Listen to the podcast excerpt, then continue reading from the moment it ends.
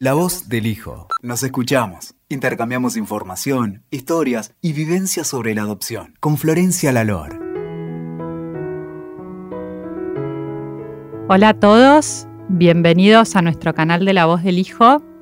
Hoy estamos acá para escuchar un nuevo podcast y tengo a nuestra invitada que se llama Luz. ¿Cómo estás, Luz? Hola, ¿qué tal?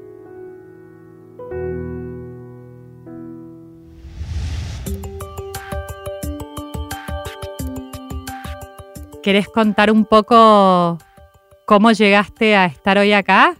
Bueno, eh, sí, la conozco a Flor hace unos años y justo cuando estaba empezando con La voz del hijo, me, nada, me tocó muy, muy de cerca el tema porque mamá se enteró que era adoptada a los 55 años entonces me pareció súper interesante poder acompañarla en, bueno, en todo su proceso y por eso soy una especie de fan de La Voz del Hijo porque escuché todos los podcasts para, Gracias.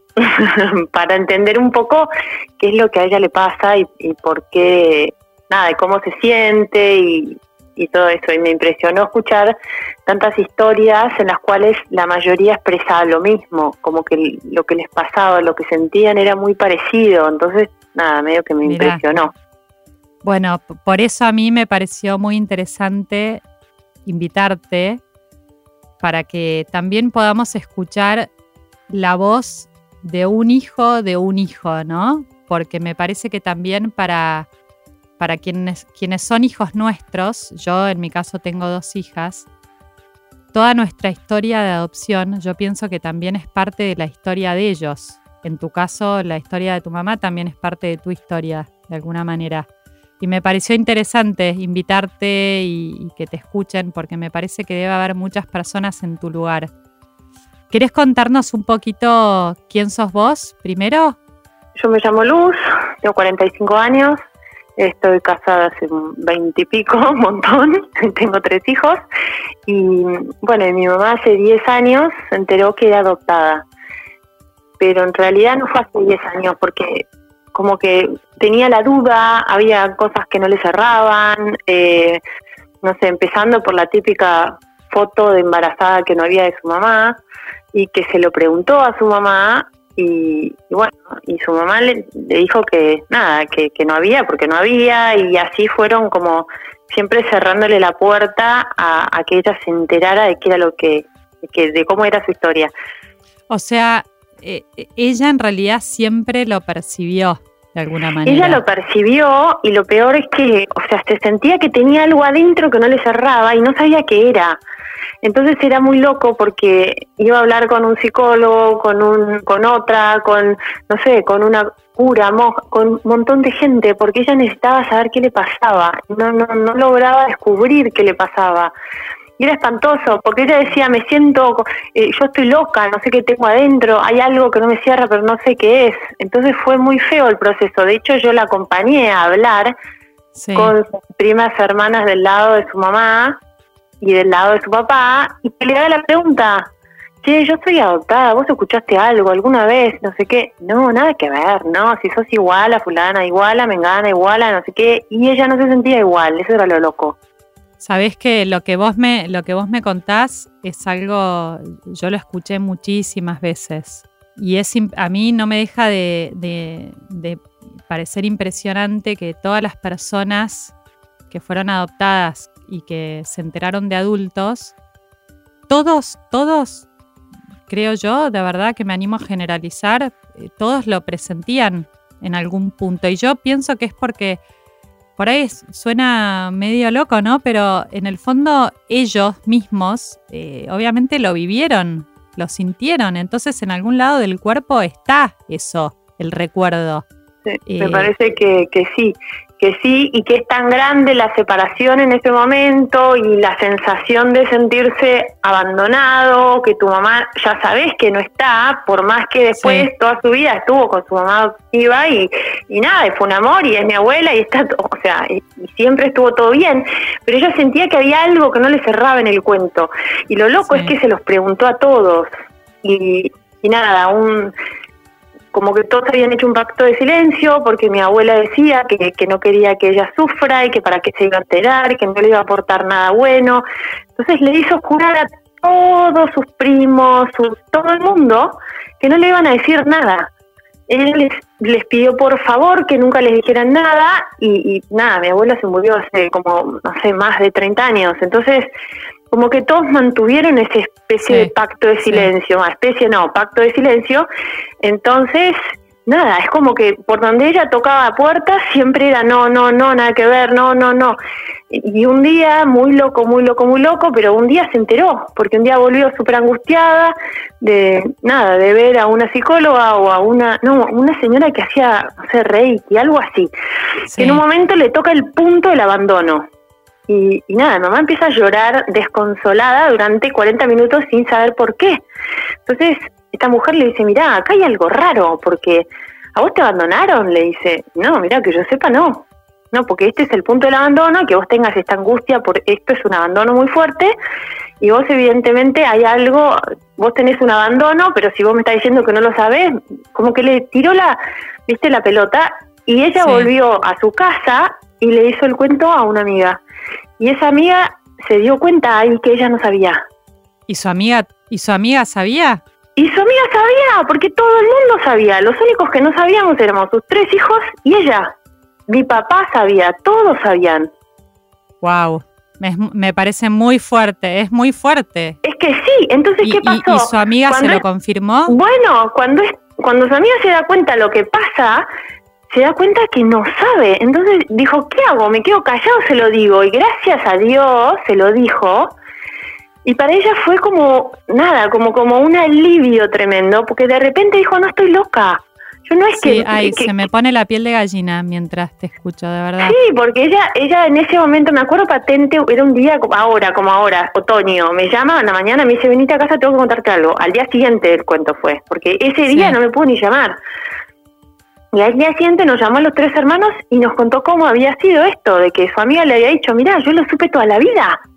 O sea, porque... ¿Y por qué nunca le había dicho nada a su amiga? Bueno, ahí está, nunca le había dicho nada porque como ella no había sacado el tema, y ella no había sacado el tema porque se lo preguntaba a las personas que ella creían que sabían algo, ¿entendés? Sus primos, nunca se le ocurrió preguntarle a una amiga, ¿entendés? Porque creyó que no tenía nada que ver y cómo iba a saber su amiga.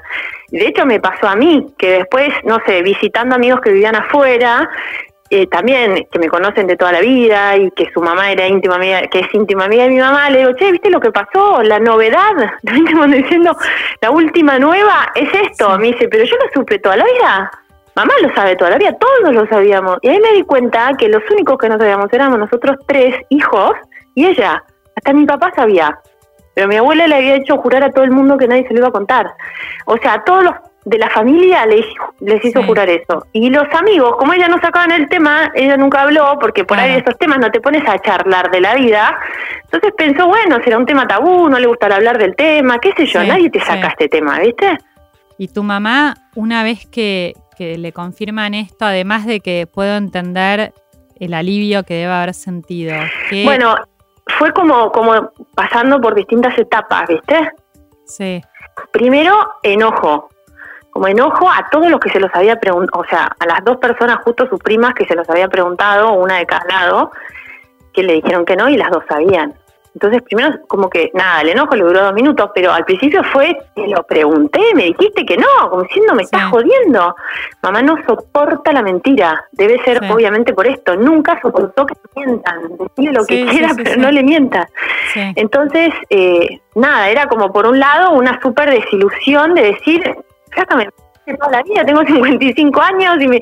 Bueno, después cuando escuché la historia de que, nada, que mi abuela estaba tan preocupada, de que nadie, nadie nunca jamás se lo diga, que un poco las entendió, porque obviamente ellas respetaron la voluntad de su mamá, ¿entendés? Entonces, como que la, etapa del enojo, bueno, cuando escuchó la historia, nada. Por otro lado, entendió que su mamá hizo lo que pudo, pero ahí vino después todo lo demás, como el hecho de sentirse que le sacaron el piso y que de golpe está flotando y entonces mi mamá no es mi mamá, mi papá no es mi papá, mis primos no son mis primos, ¿quién soy?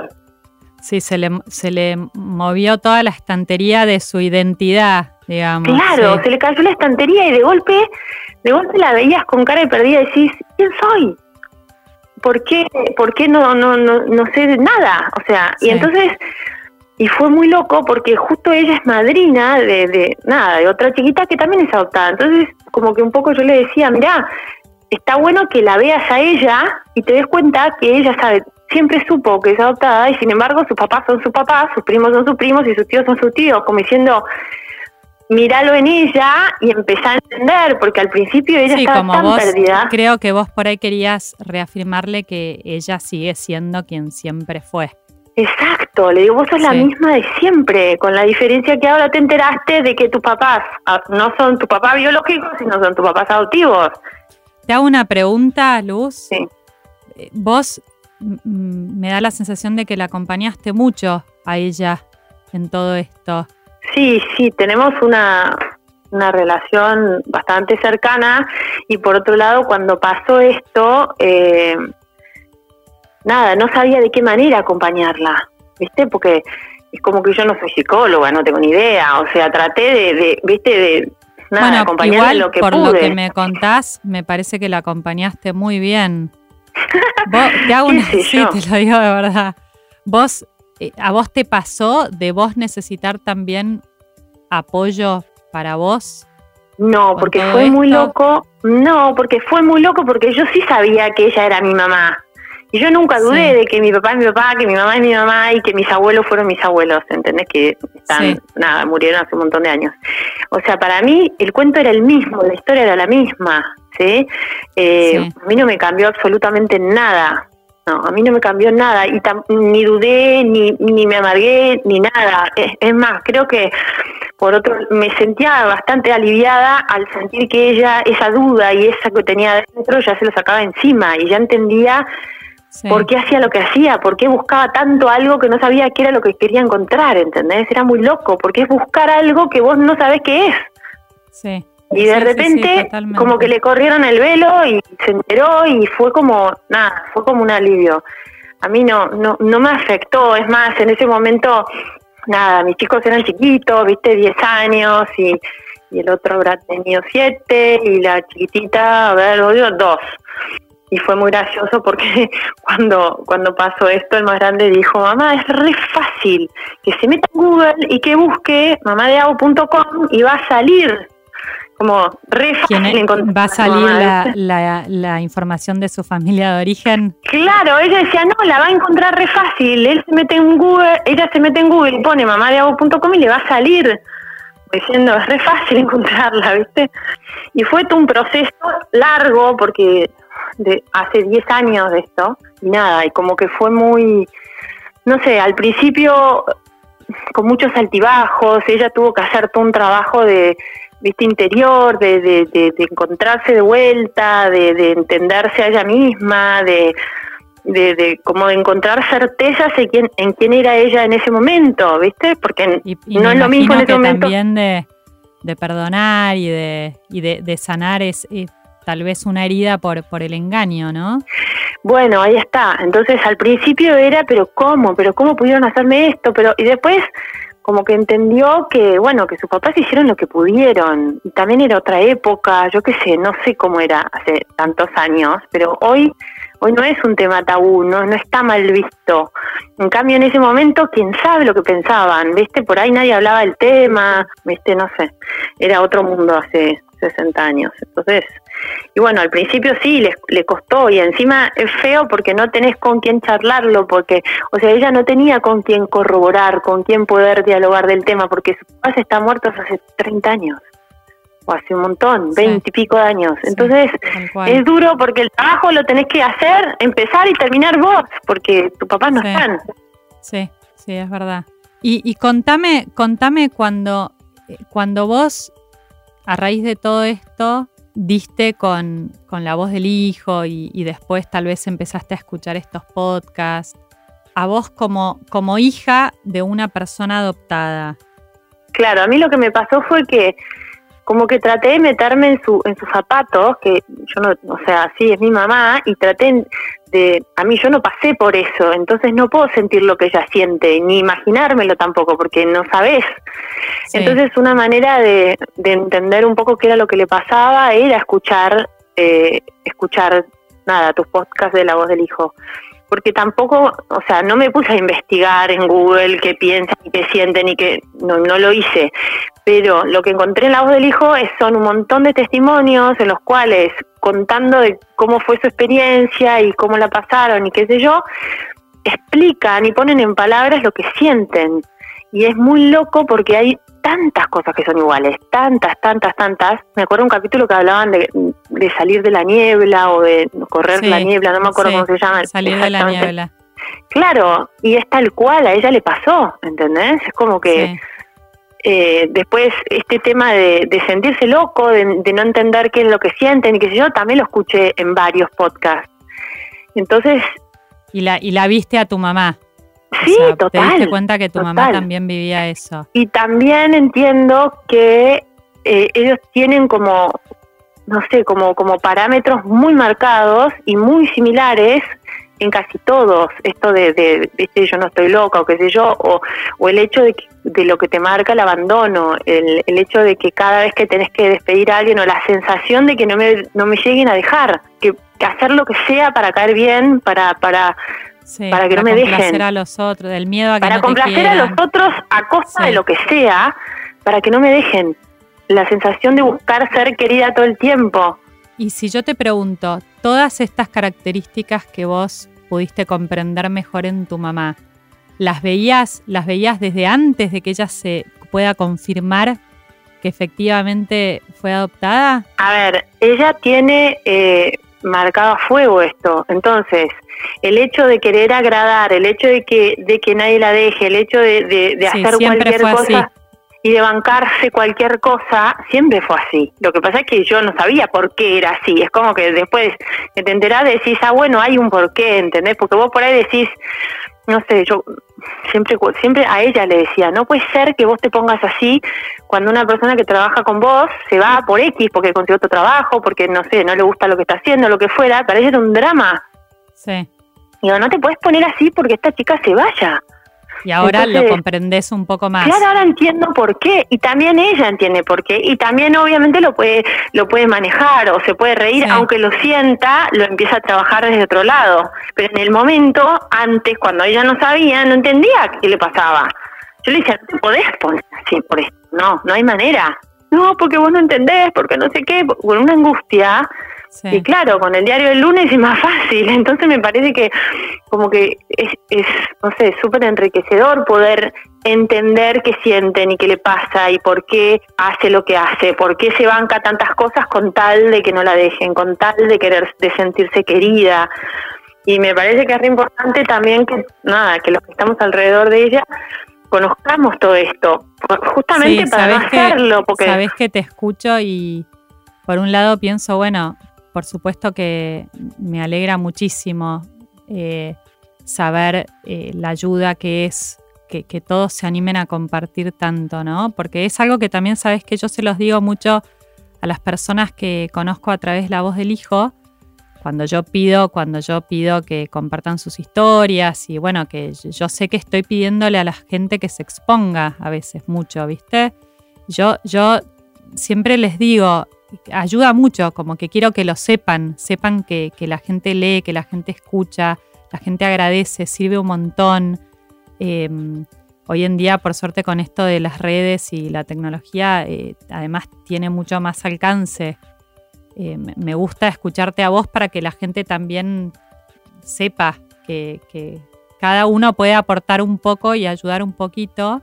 Y lo que me hace pensar, ¿sabes qué es? Es como no sé, estaría bueno que, se hagan como, como reuniones eh, con, familias para, para, hablar alguna vez cada tanto de estos temas para que, para que los hijos de hijos puedan comprender un poco más y los vínculos entre padres e hijos por ahí sean, sean diferentes, fluyan de otra manera, no sé, me lo pregunto ahora mientras conversamos. Sí, puede, puede ser una, una buena, sí, una buena, yo pienso que la como las reuniones entre hijos adoptivos está buenísimo porque se me ocurre que como les pasa cosas similares, como que no se sienten tan raros o tan solos o tan distintos o tan, ¿viste? O no sé, como, como sentirse acompañado desde, desde el sentir, que a todos les pasa lo mismo.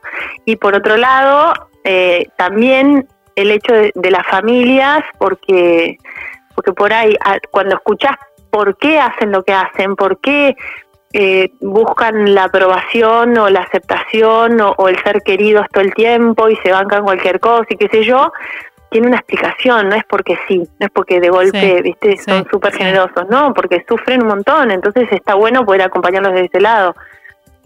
Bueno, por ahí en algún momento vos, vos decidas arrancar con la voz de los hijos de los hijos.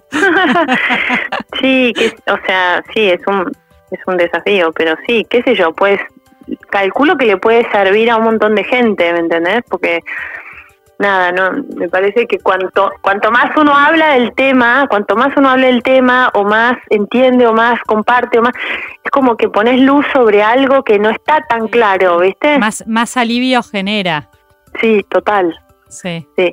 Lo que pasa es que no siempre yo lo veo con ella, porque yo le contaba que estaba escuchando todos los podcasts y, a ella no sé si le resulta tan fácil escuchar estas historias. No sé si puede. Yo, creo que cada uno tiene su proceso. Bueno, yo no sé hasta su propio proceso interno, ¿viste? Sí, cuando yo le contaba, mira, estoy escuchando esto, es tal cual tu historia, es muy parecida, es no sé qué, no sé cuánto, ella hasta ahí, no es que se Mira, para mí, para mí está bueno que, se lo digas y ella ya sabe. Cuando ella esté lista, por ahí quiera escucharlo. como todo en la vida, ¿viste? Yo pienso que estas cosas nunca hay que forzarlas. Hay gente que, que, le lleva años procesar. A mí, a mí me llevó muchos años también, por ejemplo, desde la primera vez que tuve un contacto con mi madre biológica hasta la segunda vez que la vi, pasaron 13 años. A un montón creo que sí, viste que los tiempos de cada uno son los tiempos de cada uno. Lo importante es que, todo esto hoy está y existe y ella lo sabe y, ojalá que si le hace falta, que la ayude a ella también. Y la verdad que tengo que decirte que por suerte te tiene a vos, la verdad te lo digo. La verdad. Gracias. Pero, a ver, no sé, yo trato de, de, de hacérsela fácil, no sé cómo decirte. Me parece que no sé. sí, de acompañarla, la, acompañás. Sí, y además en pequeñas cosas que, que para mí son pavadas, para ellas significan un montón. desde, no sé, desde suspenderle una comida, por ahí decís, ella va a pensar, ay, no me quiere o no puede o no sé qué, y decir, no es lo mismo, ¿entendés? Suspenderle una comida a ella que suspenderse la otra, por ahí tener eso en cuenta, ¿entendés? Sí, sí, y decirle, no te estoy abandonando, de verdad que no puedo ir a la comida. Claro, pero, pero bueno, me parece que por ahí ahora lo, charlándolo así te matas de risa, pero puede ser un tema de una tarde completa angustia. Obvio, obvio. De verdad que, lo sé. Pero, y también rescatar el, el hecho de poner luz, de, de, no mentir, porque yo creo que todo lo que se oculta a la larga sale y es peor. Sí, es verdad, es verdad. Y qué alivio fue para ella Sí, sí, me alegro un montón, tal cual. Así que nada, es lo que rescato.